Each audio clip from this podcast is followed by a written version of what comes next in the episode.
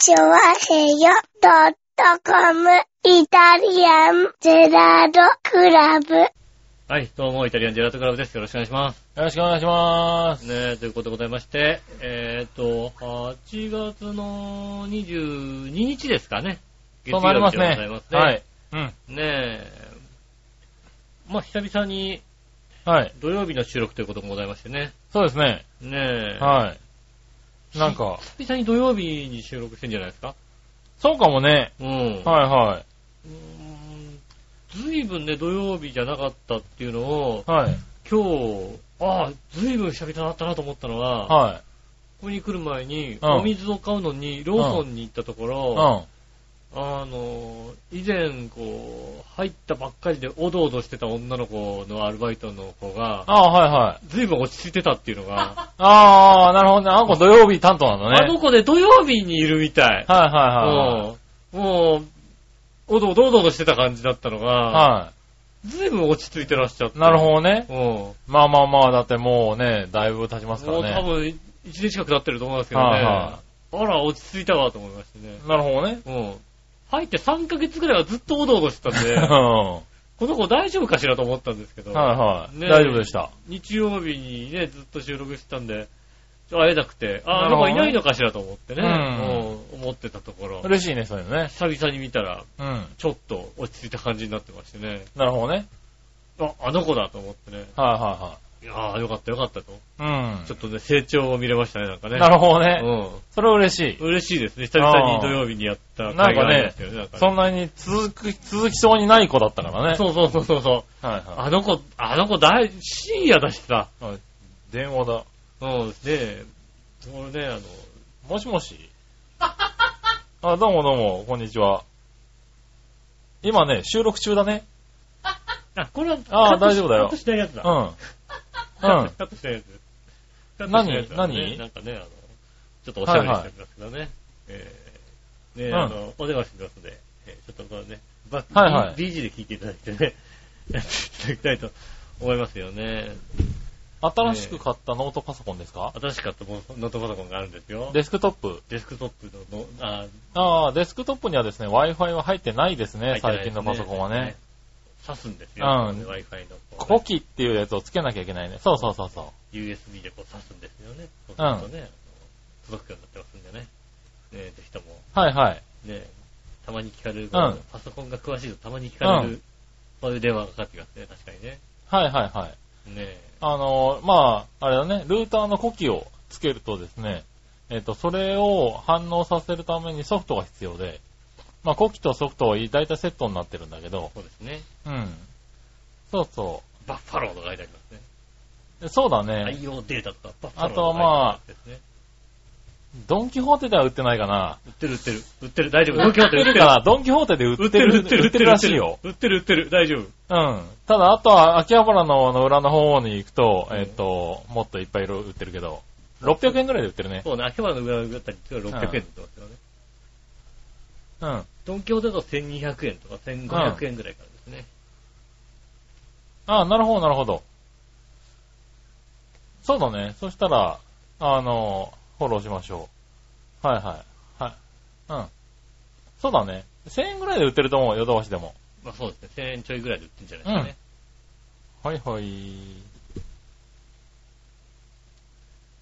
あれですね、テレフォンショッキング以来のね、電話、電はいはい。明日来てくれるかなって言ってくれればさ。そうだね。うんはい。いいと思うあのね。パソコンがデスクトップがね。インターネットにつながらん、つなぎたいんだけどっていうね、うん。はい、話でしたけどね。ランケーブルをつないでくれる。はい。ランケーブルをつなぐか、まあ無線をするんだったらコキがね、そうですね、無線 LAN のね。無線 LAN のね、あ Wi-Fi のコキが必要ですからね。USB で挿すやつね。そうですね。うんでこんなちっちゃいじゃないですか。そうですね、USB の、あのー、刺すやつで、うん。もう、なんだろう、口、塞ぐぐらいの大きさの、ねあの USB のね、はい口をただ塞いでるだけみたいなさ、大きさやつのさ、ですね。ちっちゃいの売ってますよね。はい。ねだいたい、あれですね、秋葉王とかだと600円とかで売ってますね。そうですね。はい秋秋葉をちょうどね、あの、僕が来る途中にね、はあの、木場公園の向かいにあるところ、い。なるほどね。木場公園の向かいにもあるんだ。なんであそこに倉庫があるんだよね。へ ちょうどね、僕ね、あそこの前通ってくるんですよね、必ずね。うん。まあね。あのー、そうそう。でも、ヨドバシとかでもね、1000円から1500 1500円ぐらいで。う。うんん、売ってますからね。ねまあ最近はね、パソコンって皆さんノートですからね。そうですね。あの、無線って標準じゃない。そうね、無線 LAN は標準でついてるっていう意識がありますよ、確かにね。今時。うん。だから、なかなかね、デスクトップ買うとね、そうね。悩むよね。まあ、まあ今時デスクトップもあんまり買わなくなってきましたよ、なんかね。まあそうだね。だから本当、みんなノートになってきてるからノートになっね。てるね。はい。だから、無線、あの、無線じゃなくて LAN ケーブルを挿すっていうのは、そうね、考えもがう考えがさ、少なくなってきてるんだよ及ね。ばないですよね。うん。電源を入れて、なんかパスワードを入れればインターネットは繋がるみたいなさ、うん、そうですね。感じになってきてるのがさ、なんだろう、この、何、世界の速さ。ねえ。うん、びっくりするね。そんなんなってますよね。うん。ねえ。今さ、だからさ、逆にさ、うん。あの、家の無線 LAN の親機をはちょっと変えたいなと思ってるんだけどもい。、はいはい。んどれにすればいいのかわかんなくなっちゃってるよ、なんかね。ああ、そうなんだ。なんかほうほね、うよく途切れるんですよ。ああ、なるほどね。うん。うん。で、なんか、あのーチャンネルを変えれば途切れなく、にくくなるみたいなことが、はいはいはい。調べると書いてあったりするわけですよね。うん今、自動選択になってるのを、ああ、はいはいはい。それを、そういうあのやつにね。ね、あの、あんまり使ってないような、うん。ね、まあ最近のは、あのー家の中でもつなぐ機種が増えてるじゃないですか。そうね。昔で言うとパソコン1台か2台だったのが、うん今って携帯も繋いだりとか、そうなの。下手するとテレビとかだってさ、そういうんで繋いだったりするじゃない？うん。そうするとね、あの、ダイスオーバーになるんだよね。そうだね。無線の方がう。ん。なんで、そうすると切れちゃうっていうのはあるから、うん。そういう意味では、あのー何個かあるんで、分けてあげるっていうのは、そうですね。はあのいいいでしょうねダイソーだったりね、あとは速さだったりさ、い。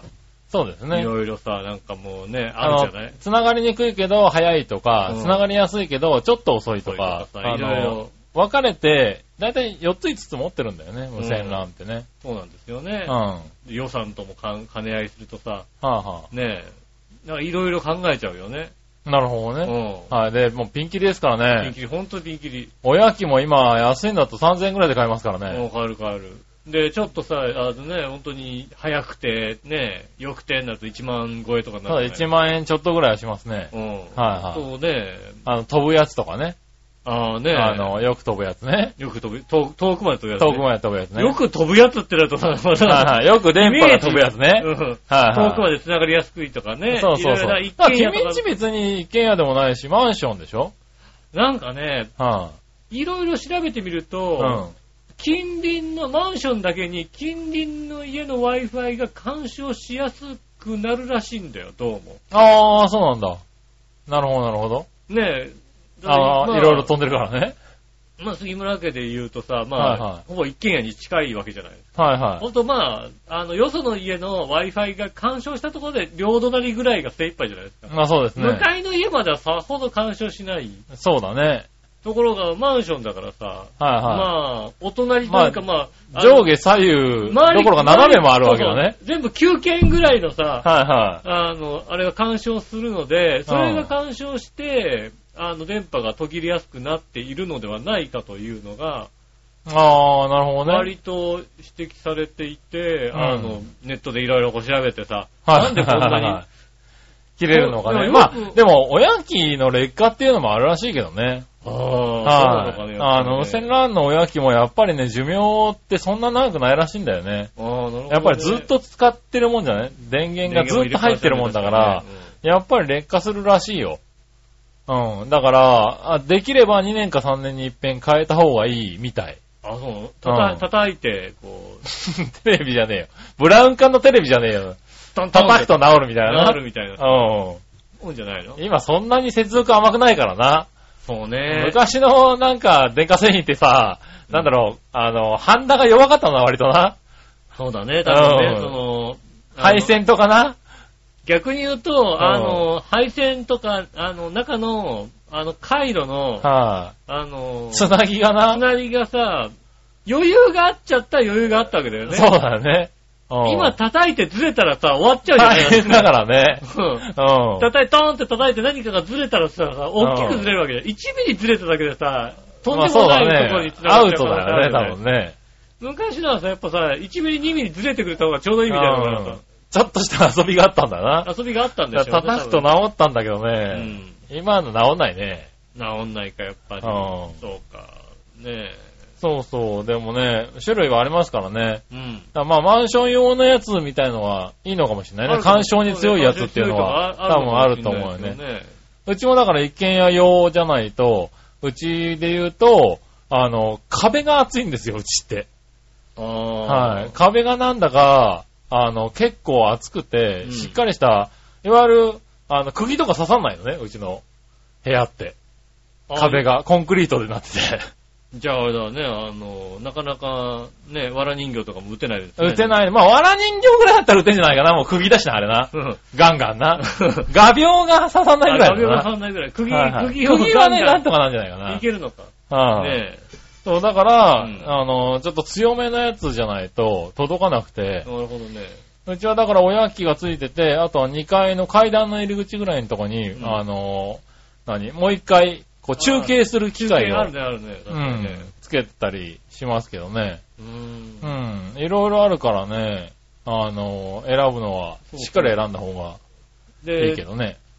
かといってさ、あの、今すぐ買わないとっていうものでもないからさ、なんとなくこうさ、電気屋で見ながらさ、まだいいかなって話になるよね、だからね。もう、壊れないからね。壊れないからさ、またそう、繋がらないなぐらいだからそうね。そう、調子は悪いけどさ、うん壊れないからさ、そうなんだ。じゃあいいかみたいな話になりますよね。そうそうそう。それがあるからなかなか買い替えないんだよね。だからうちも、あの、割とやっぱり弱くなるんだよね、無線が。うん。で、その前の時調べた時にやっぱり劣化っていうのはあるらしいと。うん。何年かに一遍変えた方がいいよっていうのは書いてあって知ってるんだけど、壊れないからさ、あ確かにね。変えるタイミングがないんだよね。ないね。はましてはね、あの、壊れてないものを買い替えるってそうそうそうね、あのね、その、なんでしょうね、大魔神がいるからさい。。そうだね。うん杉村家だったらね、うんあのー結構、うんあのーなんだ、涙をね、飲んでうん。変えたりしてたんだけど、うん。ここはね、そうですね。あのはい。杉村家じゃないんで、あの、あれですからね、向こう吉ですから。はいうん杉村家じゃないとそうねで、すね。壊れないと変えらんないよね。そうですね、確かにね。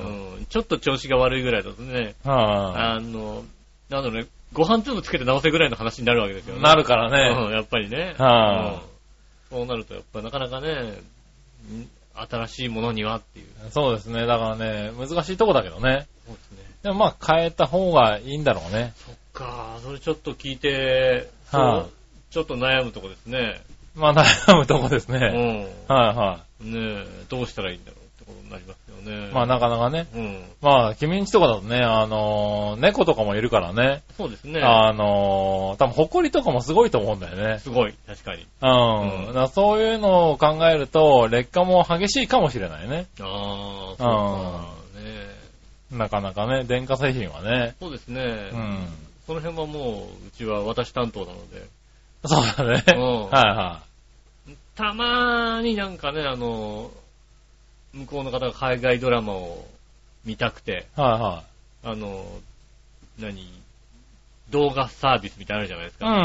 月月額動画サービスのお試し期間だけ、うん。うん。あの、あの海外ドラマ、スカパーでちょっと取り逃した分があるわけですよね。はいはいはい。ねえ、あの、それを見るのにこう30日だけ無料で入ったんだけど、うん。海外ドラマ見たんだけど、割割と途切れるねって言われて、そうですね。ああ、なるほどね。うちは、それで気づいたんだ。あ、あなた、あ向こうはそれで気づいてましたね。私は結構気づいてましたけどう、ん。私は自分の iPhone でさえ、あの、Wi-Fi なので、ああ、なるほどね。まあ、そうだね。途切れるんですよ。割と1時間にね、1回ぐらいはね、数十秒途切れることが、へえ。あの、時間によってですけど、はいは全く途切れないような時間帯もありますけど、ん割とね、1時間に1回ぐらいポい。そコポコ。れ結構切れるね。そうそう、途切れる。でも結構途切れるから、はいはい。再起動とかでもだいぶ良くなったりするけどね。あーその辺もやってる？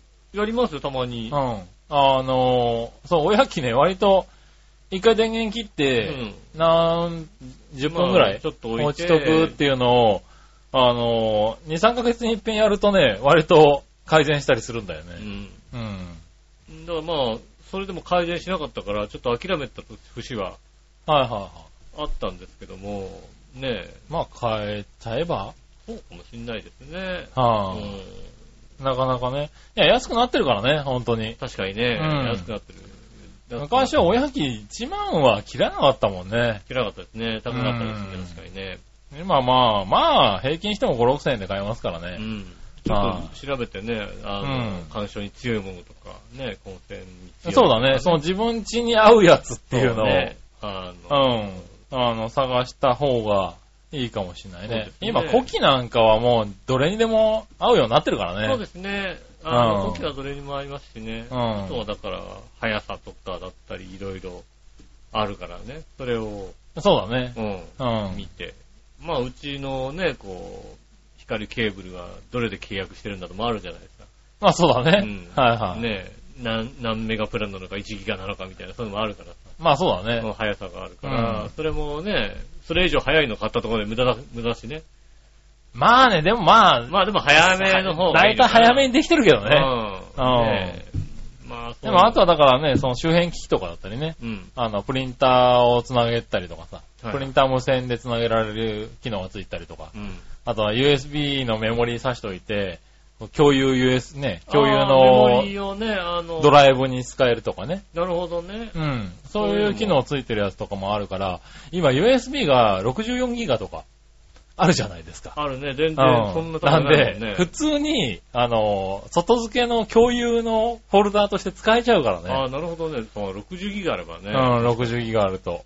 うん、だそういうのはつついてる機能、機能がついてるやつとかもあったりするからね。なるほど、なるほちょっと高くなるけど、そういうのを家で使うの分には結構便利だったりするよね。パソコンがいっぱいあったりすると、ど。また来週、データ移すのとかにね。来週あたり久々にさ、で、でかい電気屋でさ、あの、無線ってとか、なかなか行かないじゃない？行かないね。行かないね。うんなかなか無線 LAN のコーナーにさ、はい、行かなくなってたからさ、なかなか難しいよね。うん。はい、ねえ、ちょっと、そういうところは、だからそういうのに詳しい店員さんがいるところに行くっていうのああ、そうだね、ちょっといいねあの、が。はああ、それじゃあ、まあ、あの電気チェンジは無理だなっていうのは、なんい、かちょっと、そうそうそうそう。わかるね、確かに、ね。なかなかだからね、俺でもわかんないのあるからね。そうだね何が違うんだろう。5000円違うけど何が違うのっていうのがあるから。そうすると、ヨドバシ秋葉とかさ、そうだね。あの、山田電機とかね。うん。うん。あの、結構、あの、説明に力入れてる電気チェーンがあるんで、うん。そういうとこ行くと、割と、しっかり聞けるかな。山田怪しいけど。そうだね。そうなのかな。僕は割と、あの、新宿西口の山田電機あ、とか。ちゃんとした山田電機、はい。ちゃんとした、あちゃんとした山田電機があるんだ。ちゃんと、ちゃんとしてないね。はいはいはいね某、某、Y 電機さんはね。あ、もう、愛電機さんあるんだね。うんはいはい割とね、割と、知らねえな、こいつ何だよ。ああ。そうそう、そういう店員さんだと、ちょっと厳しい。そうですけねど。ね。あの、広くフロアを持ってる方ね、一人でね。ああ、はいはい。うん。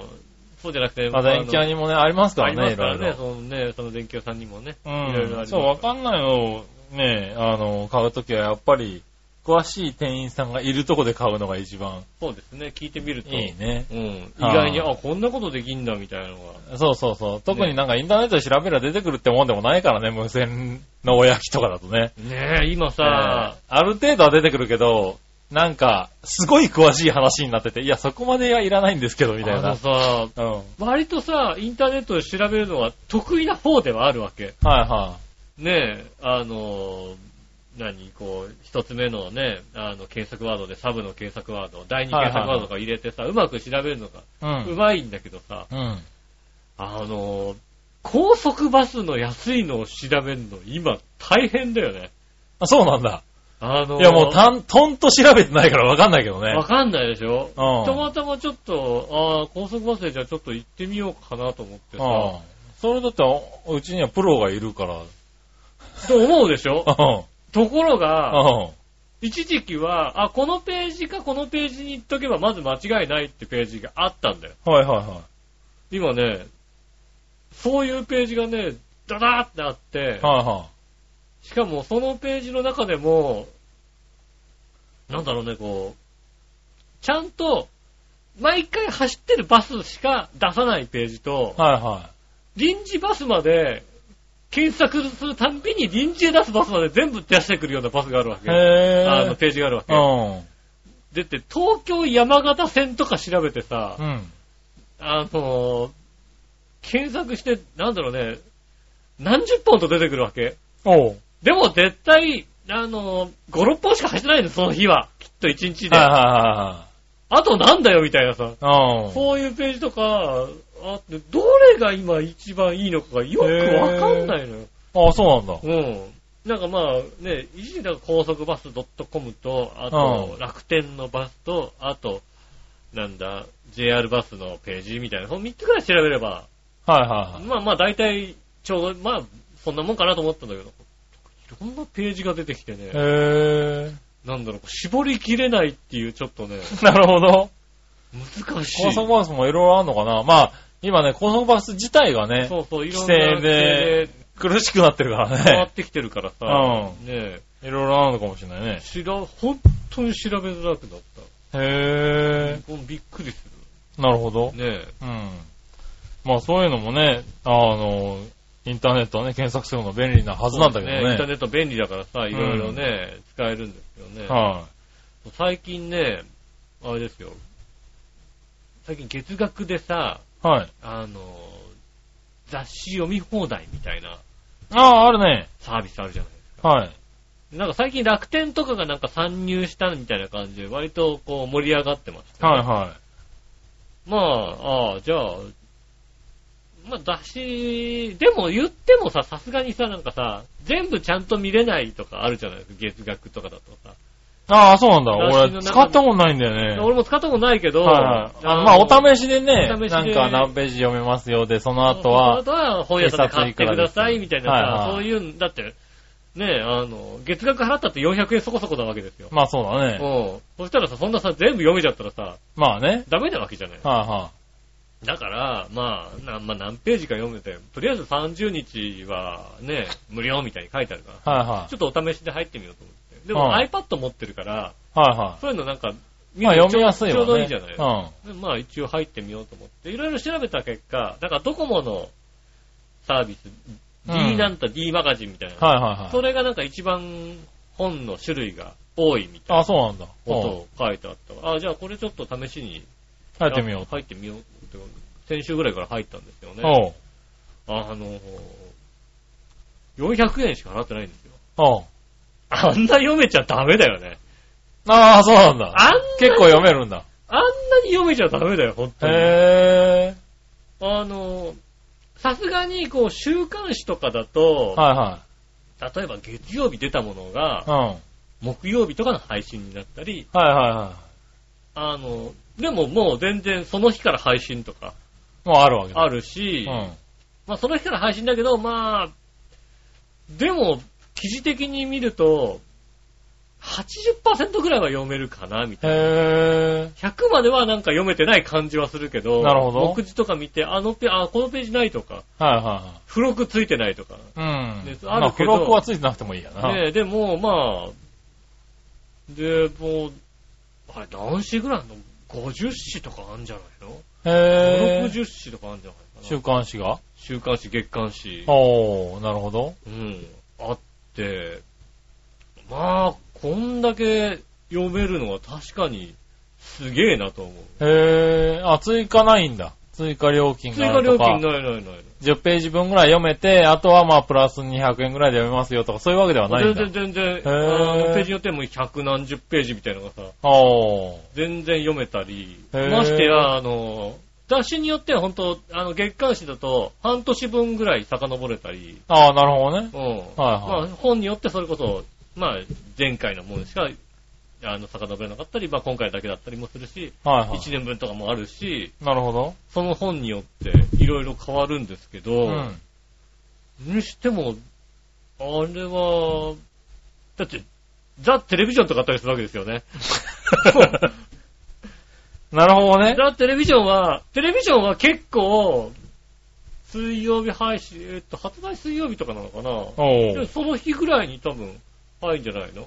うん。となんかあのーあれなんでしょ、こう、前後の読み物に関しては若干減ってるのかもしれないですけど、ああ、まあ主要なところは、そのタイミングでちゃんと上がるんだ。もうだテレビ、テレビジョンなんてだってさ、テ テレビ欄、テレビ欄があればいいわけじゃない？だってさ。まあね。うん。ねあだからそういうのもさ、全部あったりして、ねえ、こんなに読めるの？と思って。なるほど。じゃあ雑誌一冊買ったらだって、まあ400円じゃ買えないよね、400今ね。今買えないでしょ。まあうん安いので400円じゃない？ほんとまあ、いや、お試しで入ったけど、うん。400円だったらまあ、買う、なんか一冊ちょっとね、時間のある時に、これなんかどれか買うんであれば、ああ、なるほどね。うん。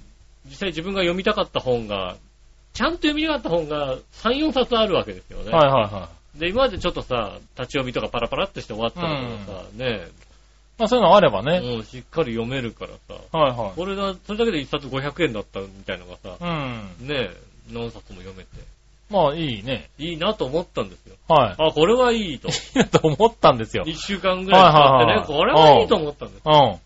ただ、うんそれの弱点がおう一つ見つかります。ああるんだ。うんあの、例えばね、街中とかで、うん。はいちょっと時間潰したいとか、はいいう時あるじゃないですか。はい。で今までだとやっぱりさ、本屋があったらさ、うん。うん。本屋さんパッと入ったじゃないはいは時間が潰れなくなったよね。い。おー、読んじゃうからね。読みたい雑誌がもうさ、なるほどね。あの、読めちゃってるから、はいはねえ、あの、本屋さんに行って、ほんとピンポイントだ。あと、あともうこの本とこの本ぐらいかなみたいないさ。はい。なるほどね。あとは別に俺読めちゃってるし、みたいなはいはいはことですよね。いはい。ああ、そうなんだ。あ、それが弱点なんだ。それ弱点。へえ。あの、今までちょっと思って、そんなに思ってなかった弱点がある。それはあった。コンビニとかでも、コンビニの雑誌なんて自分で読みたい雑誌はそっち入っちゃってるから。まあね。うんはいは本屋さん、いや今本屋さん行ってさ、なんかさ、立ち読みするとかだとさ、いはい。ルルブとか読んでるよなんかね、もうなるほどね。まあまあまあ読むけどね。雑誌コーナーじゃなくてさ、ちょっとさ、はいはい。ねえ、もう違う、本当だからね、あの、もうちょっとこう、専門誌みたいな、はいはい。いうとこに行っちゃってるよね、今ね。なるほどね。うんあの、弱点っていうからさ、俺、俺まあ、俺もね、うん。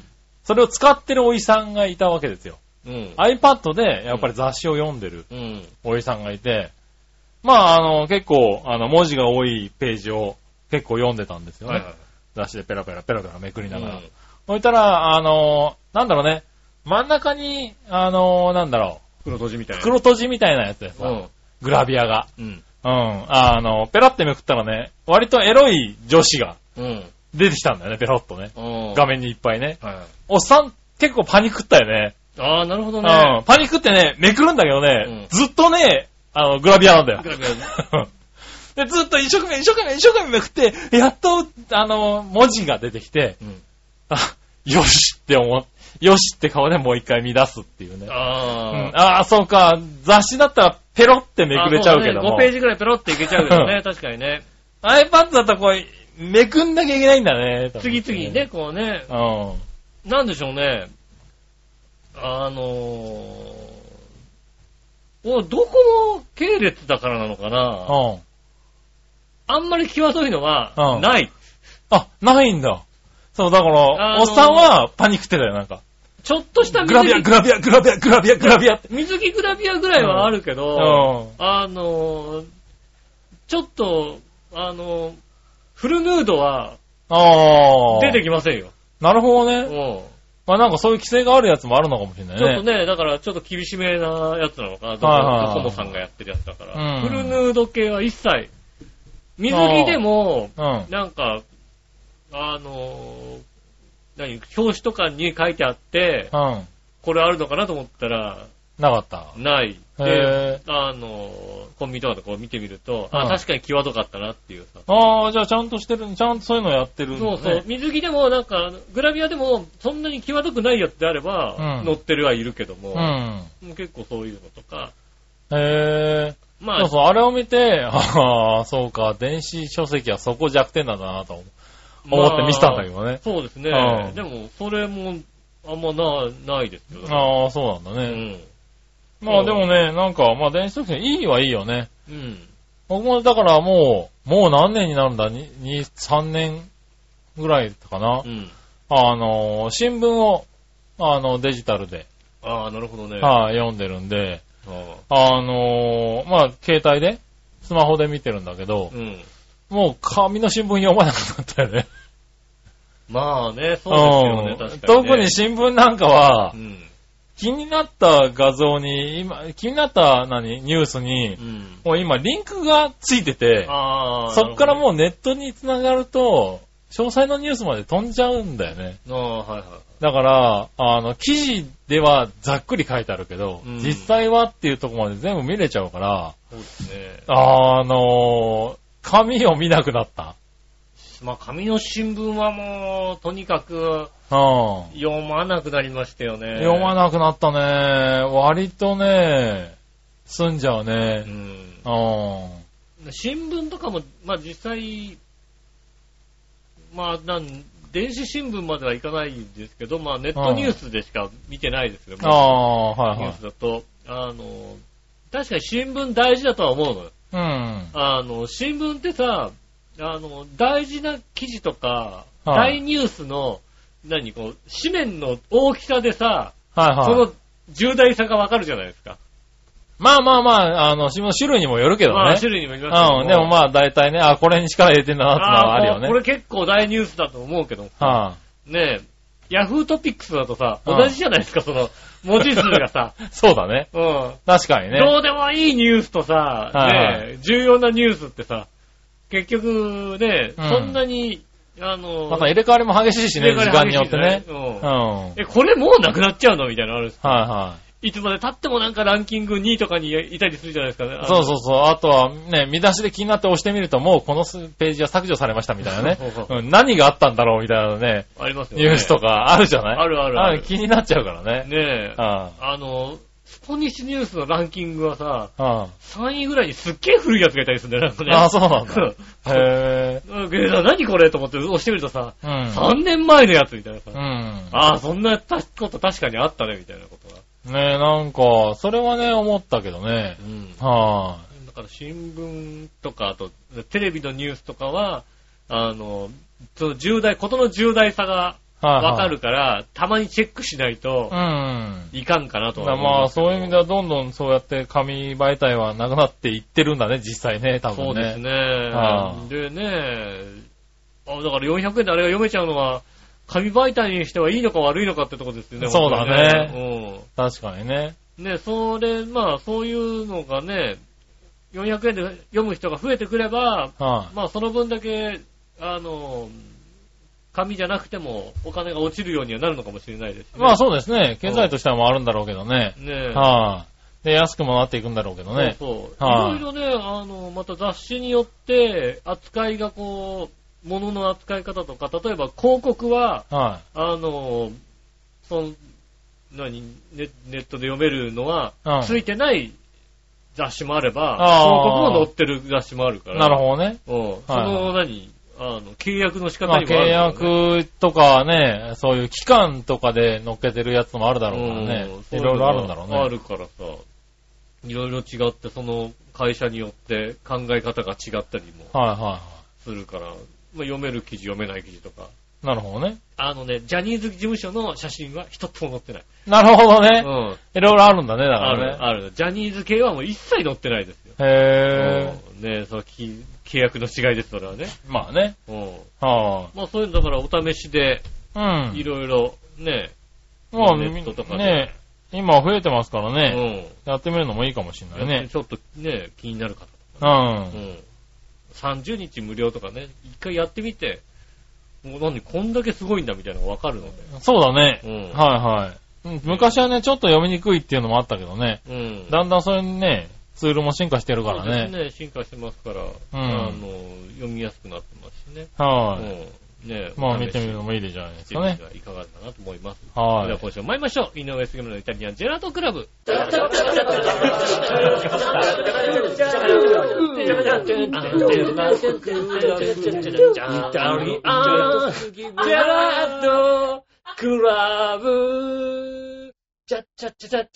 改めまして、こんにちは、井上翔です。杉村和樹おです。届けしております。イタリアンジェラートクラブです。よろしくお願いします。はいはい。ねえね。はい。どうですか、オリンピック？オリンピック？うん。見てますね。いやー、先週結、構がっつり見てますよ。そうですね。は先週さ、ね、はいやっぱり100メーターがどうだとかさい。、はい。言ったよね。言いましたね。聞こえてたのかな、彼らにな。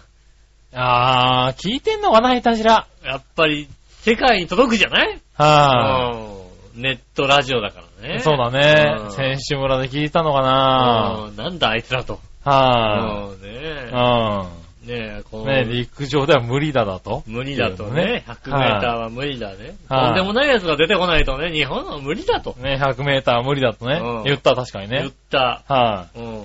そんなことじゃないよと。い。はい。ねえ。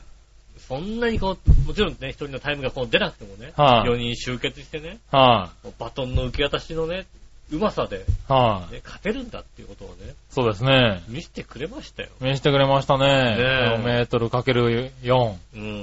はい400リレー。銀メダルですうん。ね。金メダルだね。いやー、素晴らしいよ。ちょっと感動しちゃったな。感動したね。感動しちゃった。いや、だって、もうジャマイカの銀、ジャマイカの次の銀は、うんもう金ですよ。いや、ほんとあれですよ。あのー、わかんないですよ、ほんとに。いや、銀メダル取っといたらわかんないですよ、だって。い。わかんないからね。もう、ジャマイカ、バトン下手だからね陽性反応があるかもしんないですよ。だっていや、ジャマイカはねえな、多分な。ない？ジャマイカはねえな。ない？ジャマイカあるとすれば、うんバトン下手だから ね。はい。バトン失敗する可能性はあるよね。うん。でもそれ以外だと今のジャマイカはちょっと金は厳しい、金以外厳しいかなと思うけど。陽性反応あるかもしれないよ。どっか。まあね。今後ね。今今わかんない。8年後ぐらいにあるかもしれない、陽性反応が。いや、それはもうダメだろ、多分。いや、だって、そこれで繰り上げになってますよね、今まあ、ね。グレーがなってるけどさ。なんか、北京オリンピックのさ、はあの、ドーピングが発覚しましたみたいなこと言ってるもんだやってるけどさ、あれはどうなんだいって思っちゃうでしょ、だって。え、今更みたいな話になるよね。うんねえそうそう。いやー、でもね、感動しちゃったね。感動したね、ちょっとね。。はいおーと思いましたよね。ちょっ。と朝からね、2着ですよ。ねえ。はい。ただね、うん。まあ、結果にも感動したけど、やっぱり映像でね、何度見てもね、うんバトンすげえなと思うよね。すごいなと思う。バトン、バトンで完全にね、コンマ2、3違うもいや、ん。違う。あーもうん。う。いや1回0.1ぐらい違うもんだって。違うね。一人0.1ぐらい違うかもしれないよね。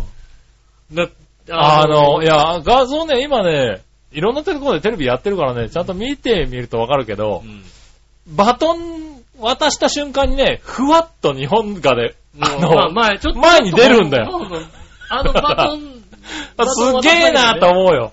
ねえ。うん。しかも、なんつうの、いや、本人たちも覚えてないっていうぐらいのさ、はレベルの渡し方なんだよ、だからね。い。そうですね。あともう来るのを信じてるっていうさ、うん。このタイミングで出てって、あのー、今までのバトンタッチっていうのは、バトン渡すっていうのは、前走ってる人が手を出してて、うんそこに後ろの人が、はいって渡すっていうのが、そうですね。バトンなんですよね。うん日本のやつは、下で手を出してて、そこに来たものをも持つっていそうう。そうそうもうスッと入れるから、はい。あの後ろの人が、見てスッと入れたのを持つっていうだけだから、もう見ません、見ません、もう、もう、うん。あの、そんな、ただただダッシュしてるだけです、日本。そうタイミンよくグ、タイミングもあるんだろうけど、うあの、その、渡す瞬間のロスがないんん。だよね。ないですね。でも、すげえ難しいんだよ、あれ多分。あれすっごい難しいと思うよね。うん。ね上か、ら、はいっていうタイミングがないってういう。ん特に、団体競技ではないわけですからう、ん。ね、個人競技じゃないですか、100メートルとかって。まあ。ね。ねで、各自練習場所もバラバラでわけでしょ？所属も違ったりするわけで。そうするとね、あの、合宿とかでしかできないわけじゃないですか。そうですね。ねえ。しかもトップスピードでのバトンの渡す練習なんて、そうできないからね。できないよね、やっぱりね。そうだよね。やっぱり。うん。ねえ。で、そのタイミングの測り方とかうさ、ん。ねえ、このタイミングに出ていけば、だって、あれはもう日本はもうだって、ね、前回の大会でもやったし、そうですね。その間の世界大会でもずっとやってるんだけどう、ん。世界が真似できないんだよね。できない、できない、できない。あれが早いのは分かってるんだけど、うん変えられないっていう、そうですね。結局だから今回も日本だけでしょあれやってるの。もう、あそこまでのね。だから、すごいよね。あれはすごいなと思った。確かに。うんあれは確かに。そうその技術はね、もう、うん一級品ですよね。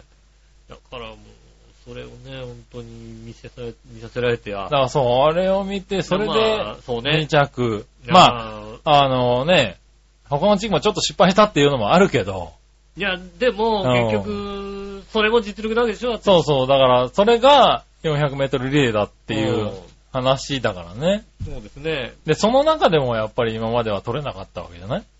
まあね、まあ前回銅で取ってるけどさ。早いやつ集めりゃいいだろっていう国、他の国のね、感覚なわけですからね。うん。その合間の、こう、ロスがどれだけ減らせるかが日本の勝負なわけですから。まあね、そういう、そういうところだからそこを考えるっていうのもあるのかもしれないけどね。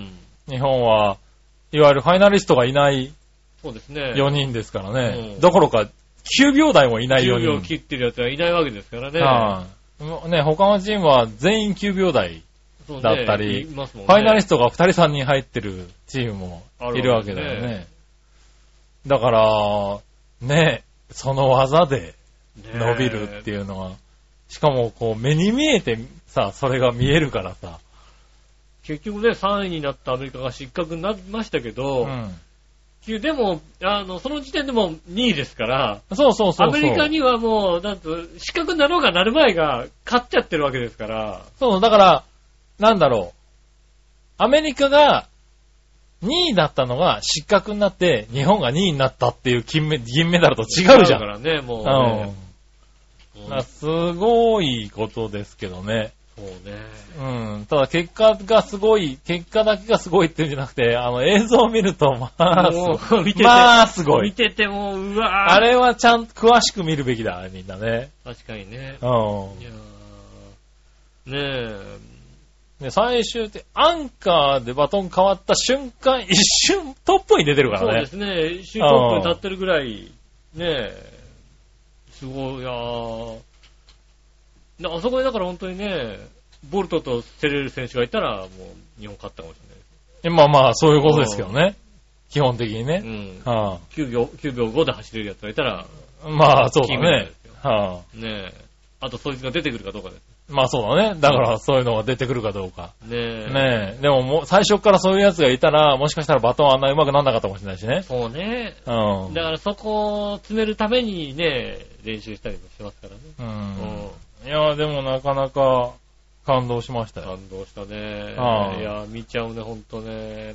今日も随分見ちゃったね、なんかね、もうね。今日見だね。ね、今日は、結局ね、今日こそさっきのね、あれじゃないけど、一回ねうん、反則でそうですね。ねえ取り消しになったのあ失格だった。失格になったのをね。ねもう一度復活して銅メダルみたいうん。な、なりましたしね。ねあとシンクロとかね。ねうえ。ん。団体でね、また、銅を取ってね。いや、今回のオリンピックの4年後は本当に楽しみですよね。そうですね。ねえ。はい。まあ、どの競技もね、みんな、メダルを取っても取らなくても、うんあの、東京につなげますっていうのをね、ねえ。必ず言ってましたからね、楽しみですよね。しかも、今回は本当にメダリストがね、若いんですよ。ねえ。だから4年後全然いけますからね。ね、あとは今までメダルっていうものがちょっと手に届かなかったところの部門の方々が、うん。ね、あここもメダル取れるんだみたいな、まあそうですね、初メダルっていうのがだいぶ多かったですからね、ねね。競歩50キロとかがね、うん。あの、今までマラソンに全く追いつかなかった。うん。で、メメダルといえばもうマラソンだったはずのところが、競歩っていうところでメダルが見えるようになってきたっていうう。ん。競歩はね、ね、今までも世界選手権では結果出したんだけどねどね。うん、なかなかオリンピックに繋がらなかったのがう、ん。うん。ねえ、結果を出してね。ねえあとはまあ卓球なんかもね、そうですね、卓球はいも個人でもね中国とやり合えるようになってきたっていうのはね、ね楽しみになりますね楽。しみな、本当に、ああ、これで4年後、東京が盛り上がると。うん。なんだろうね、東京オリンピックどうでもいいかなと思ったけどね、やっぱり、選手の目標がそこにあったんだねっていうのは、ちょっとまあ。確かに、まあね、こちら見る方としては、東京オリンピックやってもさ、みたいなことがあったのが、うん。そっか、まあ正直、俺なんかはもう、リオですら、ああまあリオオリンピックね、もう、ああもう始まっちゃうんだぐらいのね、うん、そうですね。正直、そうもう興味持ってなかったんだけど、うん。結局やられちゃうとね、見ちゃう。熱くなっちゃうんだよね。そっか、だから東京オリンピックは、スポーツすごいよね。選手の目標として東京オリンピックっていうのは一つあったということをうん。認識できたなというのはちょっとうん思いました。確かに若い子は、あそこを目標に、東京を目標に、周りも言うんだろうね、でもね。まあね。うんはそういうことでやってるのか。モチベーション高くなって。あ、うん。ねえ。まあ4年後。まあなかなかねそういうところに、うん。もう、あのね、下の子たちもそれを目指してそうですね。やっていきますからね。ここからの伸びしろはちょっと変わりますよね、多そう分ね。ですね。うん。ほんと4年後が楽しみになりますね楽しみにな。りましたね。はうい。ねえ、そしたら、んはい。メール行きましょうかね。はい。えーっと、えー、ジャクソンママさんから、ありがとうございます。えー、井上さん、杉村さん、こんにちはこん。にちは。お盆は、えー、10年前に行った、野付半島に家族連れで行きました。の付け先ね。はいあの、トロワラがあるとこですね。はい、野付半島。うん。えー、家族連れで、ああ、じゃあ、あれだ。ちっちゃい子も連れて行ったんだね。そうですねう。ん。ねえ。えー、今回の旅は、えー、以下です。読めますか？おー。えーとね、エンガルは読めるよ。エンガルと言ったんですはい。ね。えー、北見。ああ、焼肉ですね。はい。えーっとね、なんだろうね。弟子靴手鹿がですね。手鹿がっつんだ。はい。えーっと、中標津は読めるねい。。別。はいはい。野付半島。うん。うーんと、あ、あっけしも読めるね。けしはいはいはい。はい。あと、釧路か。き、釧路。はい。でした。うん。あー結構読めた。ね、あります。はい。結構人いたけど、えー夏の道東は最高ですよ、ということでいただきました。道東はいいですよね、確かに。ねえ、あーね野付半島のところにね、トドワラっていうところがありましてね。え。まあ、この世の果てと言われてた。うん。へー。なんでしょうね、こう自然がどんどん死んでいく姿を、あの、まあ、進化なのか退化なのかわからないけども、うん。あの、ほぼ自然のまま残していく。へあの、その退化していく、腐っていくものも全部残していくので、ー。うん。20年、30年前は本当にこう、その途中が見れたらしいんですよね。今はかなり、もう、枯れ切っちゃった状態なので、そこまでこう。面白くないですよ。だから、す20年、30年ぐらいのこの、何十年かの写真を見ていくと、うん。ああ、自然ってこうやってなくなっていくんだっていうのが、へー。わかる、トドワラというところが確かあって、はいはいはい。ここは、あの、一回言っておくべきだということは言われてますよね。ああ、そうなんだ。うん。へー。ねえ、まあね、これ、あれだね、ざっと書いてあるけど、多分相当な距離を移動してると思うよね。そうですね。あっけしとかって、そうだよね。北見とあっけしって結構あるよ結構あるよね。うん。最終的に釧路だもんね。後ろだもんね。ちああょうど道東本当にね、随分な距離回ってますねくるっと行ってるよね、多うん、行っ分ね。てますね。はい。でもまあ北海道の人にとっては割とこの、このぐらいの移動は当たり前だったりするんだろうな、多分な。そうですね、確かにね。はあの、北海道のね、あの、街道沿いについてるね、看板でね、イオンこの先100キロってありましたからね、確かね。それはもうなんでしょうね。あの、100キロね。この先100キロって言われてもね、って話じゃはいないですかね。うん。あるね、なかなかあるね、結構ね。この辺で言ったらもう100キロ行ったら、イオン何軒あるんだって話でしょ。だってそうだね。うんはねえ。い。結構行くね。まあね、そう100キロだと、2、3時間かかるじゃないですか。まあ2、3時間かかりますね。ねえ。完全にね。でもまあ、行くんでしょう。でもまあ、行くのかな？間にないのかな？多分な。近隣にないから行くんでしょ？きっとね。はあうんねえ、すごい。ねえ、でもまあ、ねちっちゃい子を連れて。そうですね。は同等いいんじゃないですかね。子供の頃に行っとい。くねまあいいでしょうね。はい。楽しいですね。なかなか同等行けないですからね。ねえ、なかなかねう。ん。天気は大丈夫だったのかな？そうですね。はい台風も。まあそっか、お盆はまだ大丈夫だったのかな？この、こね、せ今週今週ですよねでまあ、週末ですようね。ん。いや、あの、日月火ぐらいは、そうですね。ね、確かに。結構、ほね、台風3つみたいなね。おかしいよね。まあ、今土曜、収録土曜日じゃないですか。は金曜日から土曜日にかけて、日本近郊で、近海で、台風が3つできるっていうわけわかんないことい。じゃない3つできてますね。ねで、1個が関西の方に。で、2個が北海道に向けて。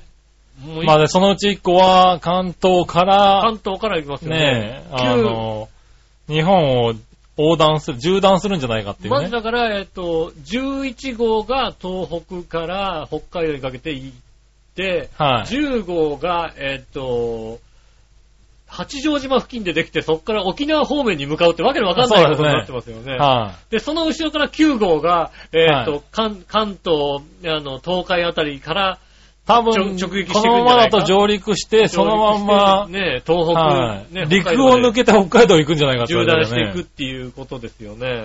月火水木ぐらいまでかかるんじゃないかって言われてますけどね。うんはさらに10号の動きが、まだ定まっていないけども、い、15がさ、そうなんだよね。一旦沖縄の方まで行った後に、左にカーブして戻ってくるんじゃないかってわけのわかんないことになってますよね。あのー、そう、沖縄まで発達しながら行って、沖縄で、あの、通常の、何、台風ラインに乗るんじゃねえかって言われてるんだよね。そうですよね。はい、だからまあ、日本海側から、まあ、北陸の方にいや、い再上陸するかもみたいなこと言われてるね。それも、そっちもあるけども、うん沖縄からだから九州方面に上がっていくという予報と、沖縄から一旦下に降りるっていう情報まで入ってるっていうか、そう、あの、あの引き方がね、ないんだよね。あのね、あんまり。近い、台風が近くにあると、予想ができない動きをするというのうがん。定説らしくて、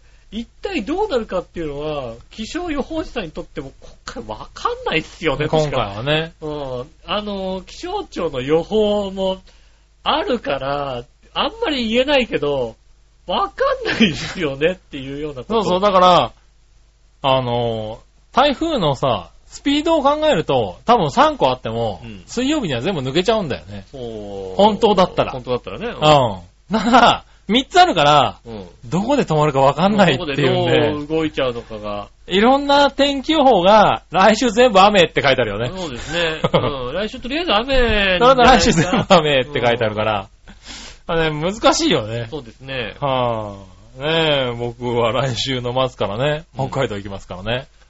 ああ、そっか。来週はい末、北海道に。はい、ねまあこの先に言おうと思ってますけどね。うん。来週の収録はね、木曜日ですね、多分ね。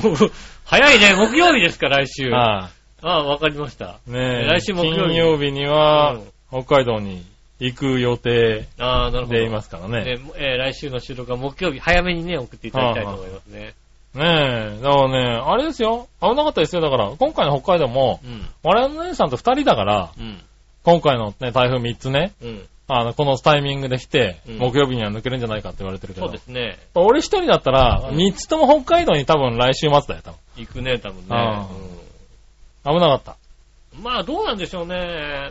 晴れてるかもしれないですけどね。ああの、何かいろんな被害が起こってる可能性はありますよね。ねまあ確かにね。北海道、今本当に先週もすごい雨が降っていて、そうですねねえ北海道で1時間に50ミリとかっていうのを記録したらしいね。ねえ、あんまりそんなに強い雨が降らない地域ですからね。はねえ、それがまたもうこの週末からね、週明けにかけて、い、そうですね。また2個いっぺん、2個いっちゃうと、しかもずれていくから、うん本当に1週間なまとまった雨って何いう百ミリというのがね、北海道で降るのかって言われてるよね。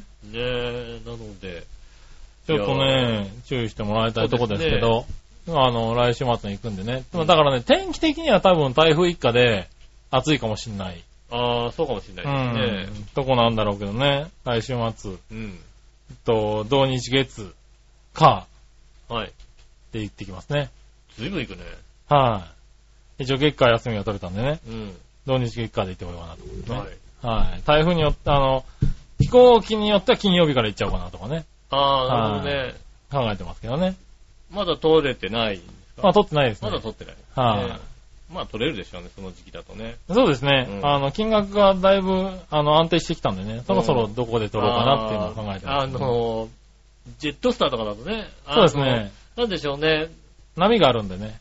株式に近いとこありますからね。そうですね。株価に近いとこあって、今、今か、今、今、今買うかみたいな。は で、い買った後に、えっと、値段は見ないっていうね。二度と値段を見ない。い。ああ、僕は、だから今、勉強中なんで、うんあの、常に見て、ああ。ああ、やっぱこのタイミングで安くな、あえあそこで安くなった時買うべきだったなとかね、ああ、そうです考ね。えながら、でもまあ、あ次に活かそうかなとなるほど、思って、ね。今回ギリギリまで見てみようかなと思ってね、うん見てますけどね。ねうん。満席になる、満席になる。さすがにね満席な、るさすがにそこは大丈夫だよね。満席になる前に買うよ、多分ね。あ、そうなの？はい、それ奥さんに任せたら、うんいや、満席になってもあ奥さんに任せちゃうと満席になっちゃうから。うんは今高いから、今高いから。いうん。もっと安くなるわね。だから一応ね、僕はギャンブラーなんで、うん。ちょっとそこにかけてみたりとかして、うんまあ、高くなったら自分のせいと思ったんそうですけど。ね。奥さんの方には、今安いから今買っとけって言っときましたよ、ちゃんとうん。。なるほどね。うん早く買っといてって、あの、上がっちゃうかもしれないからっていうのね。うん。はそうですね。い。なんでね、あの、奥さんは買ったかもしれないね、多分ね。はい。あ、買ってんじゃないですかね、多分ね。あ瓶別々？え？瓶別々の瓶。えっとね、瓶別ですよ。ああ、スケジュール違うんだ。はい。スケジュールがね、違う。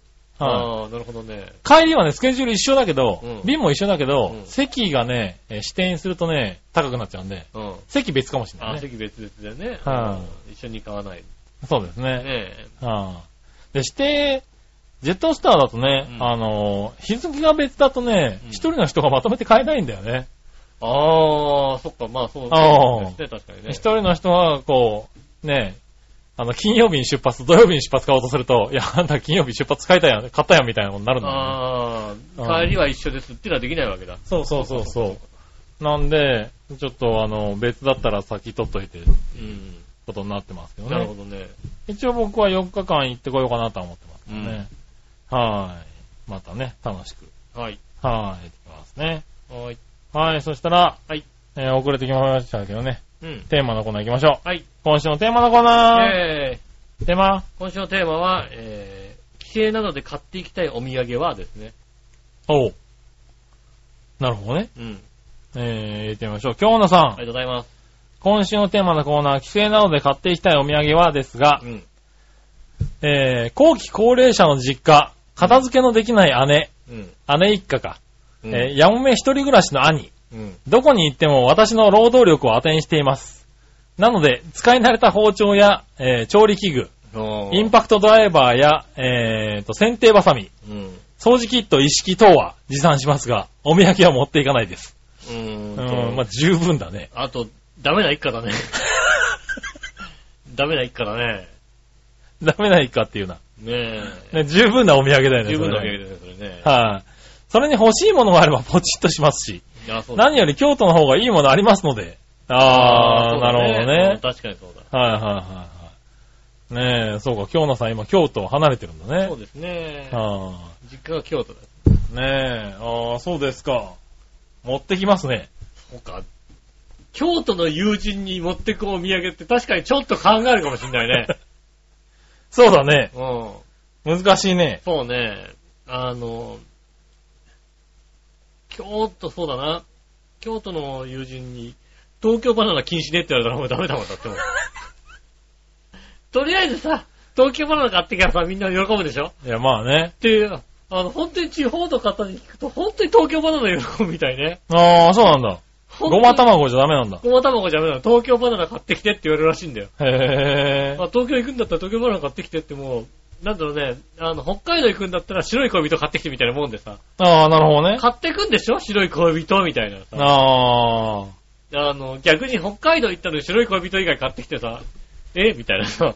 ああ、でも俺今年北海道に、うん。もう会社の人とか結構、4、5人北海道行ってるけどう、ん一個も白い恋人食わなかった。あら、なんで変わってこないの？なんか、なんだろう、お土産ランキング変わってきてるのかな、結構いろんな美味しいお土産食ったあ、そよ。うそうそう、確かにね、恋人以外に美味しいものいっぱい出てる白ねい恋人行こうかなと。あら、そういや。ね恋人を食べ、買わないの？え。ねえ。はいはいはい。なんか、食わないんだね。ねえなんか最近はいろいろ出てきてんのかもしれまあないね。確かにいっぱいね、あの、ね、千歳空港とか行くと本当にもう、お土産屋さんいっぱいあるしさ、そうだね。うん、美味しそうなもんいっぱい売最近食った恋人はあれですよ。だから俺、カープの恋人ですよ。あ そうね。うん。あの、別なやつね。別のやつ。うん。うん。別な恋人ね、確かにうね。ん。ねえ。はい、ありがとうございました。ねえ、お土産ね、悩みますよね。うん。うん。まあ、ね、この時期、会社にね、勤めてたりするとね、そうですね。あの大きな会社だとね、いろんな人が買ってくるからね、そうですね。えー全国のお土産を網羅できるっていうね。そうね、いろんなところからね、いろんなの買ってきて、うん。ね、どこの部署の誰か知らないみたいなやつにはね、買ってきますよね。そうですね。うんなかなか悩んだりね。あとは、あのー休み明け帰ってみたら机の上にね、あの、お土産がずらっと並んでたみたいなね。そうですね。うん。誰がどれなんだろうどどこに行ったんしかもこれどこに行ったんだみたいな。うん。誰なんだろうと思いながら食っちゃったりするんだけどさ。う んあるからね。あるからね。うん。いやでもね、食えない人とかいるんだよ。だ、誰が置いたかわかんないようなもの食えませんって人いるんだよ。会社だから。会社、そうそう。こ誰かだろうっていうさ。そうだよね。うん。それがさ、ね、あの、家の玄関に食い物が引っかかっててさ、そう、でも、同じなの。それは怖いけどさ、同じ感じな人がね、いるんだよね。へぇうん。そう、どこも誰が置いたかわかんないようなもの。よく食えますね、みたいなことになるんだよ。お土産じゃん、どう考えたって話でしょ。そうなんだよ。どう見ても同僚のお土産だと。うん。それがさ、うんあの、なんだろこれうね。、これ、まあ万が一毒が入ったらそれ殺人だと。そうですよ、それがなんかさ、うんあの、そんなこと起こるかって話でね。ねえ、あうんの、がね、なんか、切ったピザがさ、あのさねえ、ラップに包まれて置いてあったらさ、それはちょっとどうだろう？誰が置いたのこれって話になるけどさ。ねえ、もう、あの、間違いなくさ、おととい、おととい誰かが握った握り飯が置いてあったらね。おにぎりそれがは、悩むさ。それ誰なんだよ。これは、く食うかってなるけど、それは黙っては食わないけども。まあ確かにそうですはいね。あのさ、お土産だよね。確かにそうですよね。いや、でもね、いるんだよね。職場に行ってね、なんか可愛いね、お弁当箱が置いてあってね、うん。あの、向こうの方から、いや、そのブサイクはちょっと手振ってくんねみたいなさ、こうさ、こうやって手振ってくられたら、それはちょっとさ、うん それは食べませんみたいな。食べろよ 何？それは食べないとダメだろ、多分。そうなうのん。俺、それで出口さんのお弁当食ったもんだって。ああ。それは悲しかった。悲しい話でしたね、確かにね。悲しかったうん、それはそうだ。ねえ、まあいいや。ねえ、いろいろありますよね。確かにそうですね。はい、世の中ねう。ん。はい、ありがとうございます。ありがとうございます。はい、そしたら、うん。次。はい。さあ、どっちのコーナー？イェーイさあ、どっち？えー、冷房はドライどっちですね。ああ、なるほどね。うん。ちなみに、うちは今？ん？うんドライじゃないかな。うちは、多分、29度のドライでつけてるはずなんだけど、いつもはい、の、今日はね、あのね、はい杉村さんと奥様両方ともね、暑い暑いって言ったからね、はえー温度下げてお届けしてますんでね。い。何度で何でやってんのか教えてごらん。うん？あの、26度の冷房をつけておりますね。今、下打ちが聞こえました？今、下打ち聞こえました ?26 度の冷房ぐらいの時に、って音が。そらそうだろうね。そんな温度うちで見たことないからね。そうか。はえー、っと。はい、20、28度の除湿になりましい、たね。ああ、ドライになりましたね。はい。よかった。だなんか、そう、来た瞬間に随分押してるなと思ったんだよね、ボタンをね。だ旦那さんが入ってきてさ、はい暑い暑いって言ってるわけだよ。はで、だから今ドライでずっとつけたのがさ、暑い暑い言うからさ、じゃあ下げとこうかなと思ってさ、下げてね、なるほどね。うんそしたら奥様がパッと入ってきて、うん暑いって言ったから、えっとねまあじ。ゃあいいかと思ってね。なるほどね。うん。はい。まあ、いや、行ってみましょう。京野さん。ありがとうございます。今は冷房です。おう。ほう。シャープのエアコンはドライだと どこまでも寒くなるんです。ああ、ああるね。あるね。そのドライ、か言ってたやつだ。各社のドライの感覚がね、違うかはいはいはいねえ、完全にこう湿気を取るまでね。ね。うん。はずっとドライい。にしたい。ずっとドライっていうのとね。はい。温度とのね、そう、兼ね合いをね。兼ね合いを見て、うん。ドライしてくれるのとねありますからね。へえ、ああ、でも、そうすると冷房になるね。そうですね。確かにね。ああ、もう冷房だとさ、ひ冷えない時とかあるじゃない、完全に。あもあ。で、だからそのエアコンの癖によるんだよまあ、ね。癖なんのかなうちなんかもう、な暑さっていうかもうこれ湿気だよね、みたいな時あるんだよね。これもう、もうちょっとしたら部屋の中で雨が降るんじゃないかと思うぐらいのさ、あ、うちのもそうかもしれない。これ湿度何パーセントなんですかみたいな時あるんだよ。あのー、この、だからエアコンでもさ、冷房だと、除湿を、うちは、うちのエアコンが除湿と冷房の違いは、うん。除湿も冷房も温度なんだけど、除湿だと、えっ、と、その温度までいったら止まる。ああ、はいはいはい。冷房だとその温度になったら、送風になる。ああ、なるほどそね。の違いだと思われる。はいはいはいでもその送風の風がさ、一体どこから来たんだっていう風が出てくるじゃない？なんかさ。そうね。うん。確かに。なんだろう、今までドライでさ、確かにさ、あの、ね、湿気を落としてくれたはずなのがさ、うん。で外から風取り込んでるっていうさ、風が出てくるじゃない？確かにね。うん。ぬるいのがね。ぬるい風がさ、はいはい出てくるからさ。だからうちはだからドライにしちゃってますよね。ああ。その風が嫌だから。うん。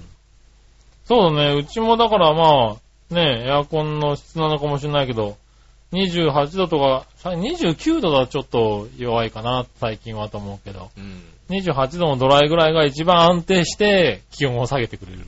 そうですね。28度からちょっとしたぐらいに合わせてくれるって感じがするね。うんうん。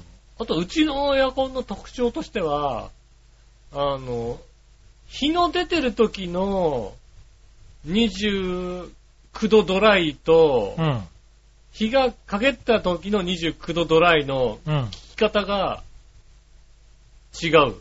ああ、あ、それはなんだろう、あの、それこそ室外機の日の当たり方とかじゃないの？違うんだよね。違うんだ。に、日の出てる時の方が寒い。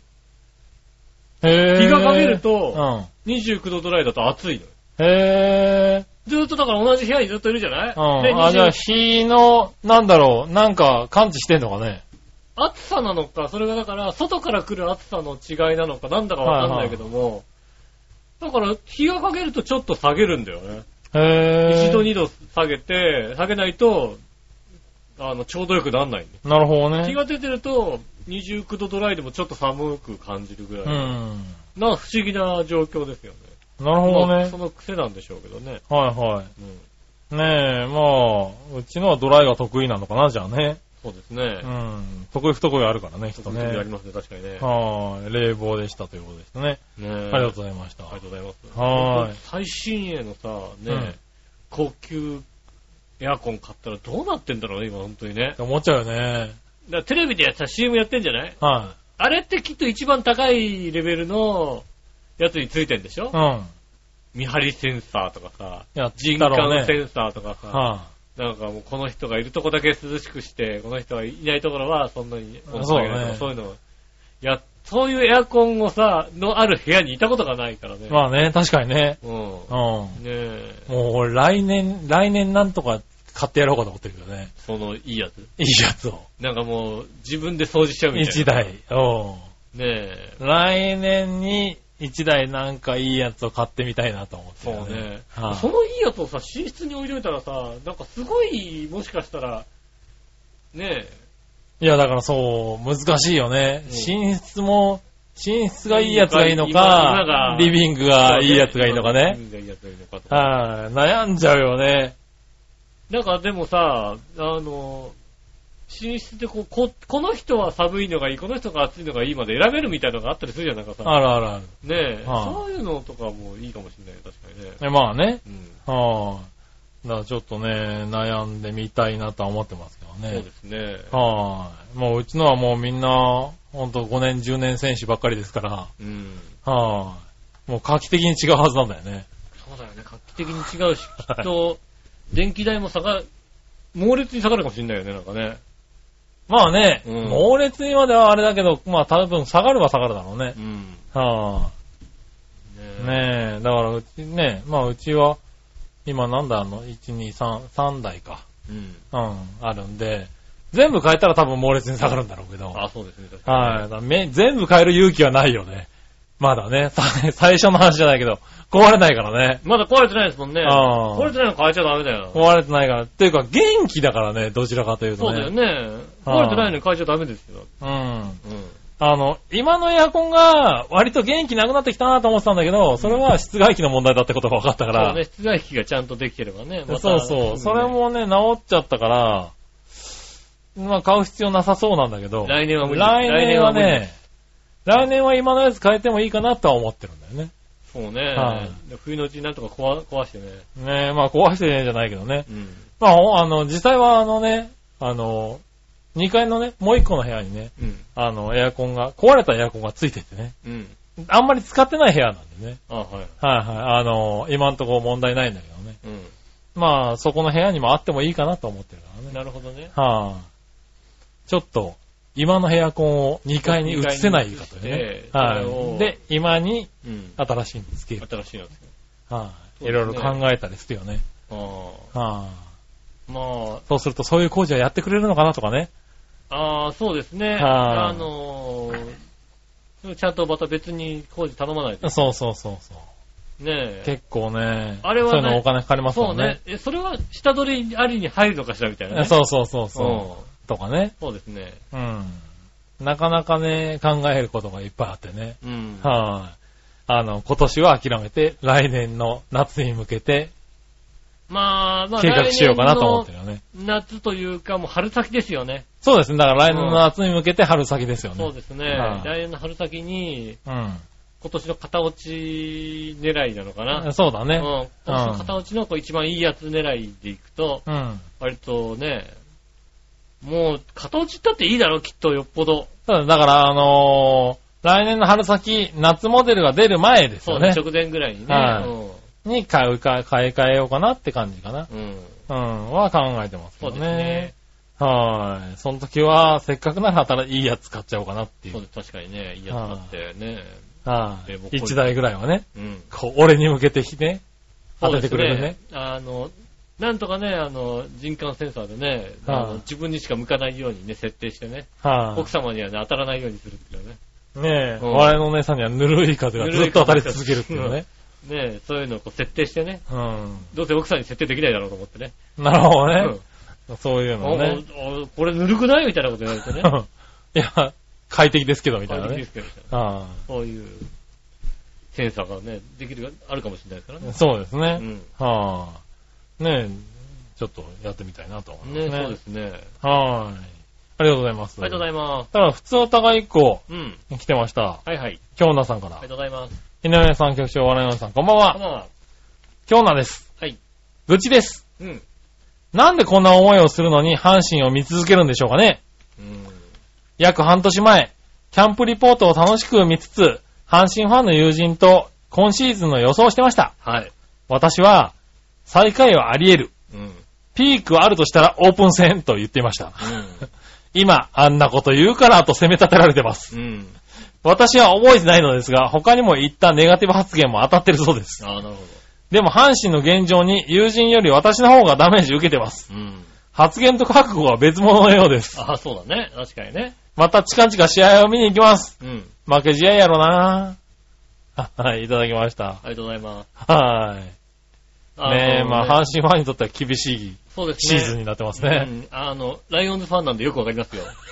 気持ちはよくわかりなるほど。ます。はうん。ねえ、ライオンズファンなので、い。うん、そうだね。えー、外国人投手が十何連敗というですね。ああ。ねえ、十何回一個も勝ってる。それが外国人ピッチャーが五分五分だったら、あそこまで行ってないっていうようなことありますからね。うん。なるほどね。うんねえ、そうだね。ライオンズも同じような感じですね。そうですね。は5位です。そうですね。どちらかというと、ちょっとトンネルが深い方ですよね、ライオンズの方5はね位で。すよ。はい。阪神はね、ちょっと、余地はありますからね。まあ実際、上昇のね阪神はもう今年悪くてもしょうがないそうそう、そんな感じはあるからで、ね。来年ね、なんとか、ね、あの、その、何金本イズムが、うん。ね、あの、浸透してくれれば、そう、だから、なんだろう、あの、なんでなんだろうっていうの感じはあるけど、うん。ライオンズは、うん、しょうがないねって見てるよね。うんちょっとねもう、ね、まあ、監督が悪いっていう話になっちゃうのかな。あの、育てるっていうこともできてないし、みたいなうん。ことをね、思ってますよね。ねえ、なんかこう、ちょっと歯車が合わないよね。歯車が全然合わなくなってきましたねああ。また来年もダメかな、みたいな、そんな気持ちに。阪神は来年なんとかなると。ねえ、なんかそう思っちゃうけどね。今年はもう仕方がないと判断しうて、ん。ねえ、来年なんとか、いやー、それよりもうさ、ん。日ハムがあんだけ強いっていうのはすごい話だと思いますよ。強いねうん。まあ、うーん、まあソフトバンクがちょっと息切れしたってのもあるけどね。でもあのソフトバンクを、追いつくもんだね。ねえ、ああの、まあ、しょうがないね、理解しちゃってしょうがないねっていう気持ちじゃなく、うん。栗山監督なんか初めから、いや、追いつくっていうことをずっと言ってらっしゃって、出ましたうね。ん。で、追いかけ続けて、うん。あの、エースピッチャー離脱がいい方向に行くっていうよくわからない状況だった。そうだ。ね。え うん。えあれをだからエースピッチャー離、脱したけども、いいバッターがなんかずっと出てるから、追いつくっていう、あの、追いつくっていう気持ちが大切なんだね。そうですね。はーい。巨人にはなかったね。ないですよね。うん。巨人はね、なんだろう、いつか落ちてくるだろうと思ってたよね。まあね、うん。広島がどうせいつか落ちてくるからね、その時まで。その時に頑張ってれば大丈夫って見ていたら落ちてこなかったなぁ、みたいな感じがあるじゃない？そこは日ハムは追いつこうっていうのがあっうんた感じは、あの違いなのかなとは思うよね。うん同じ7.5、もう10ゲーム近く離れたもんね。いやパリーグはね。本当に栗山監督がどんどんいい監督になっていく。困っちゃうね。やんだけいいね、うんいい監督になってくるからね。本当に、まあね、よあとはね、大谷ね、20本3割5分はどうしようもねえなと思うよね。うん手つけらんねえなと思うよね。そうですね。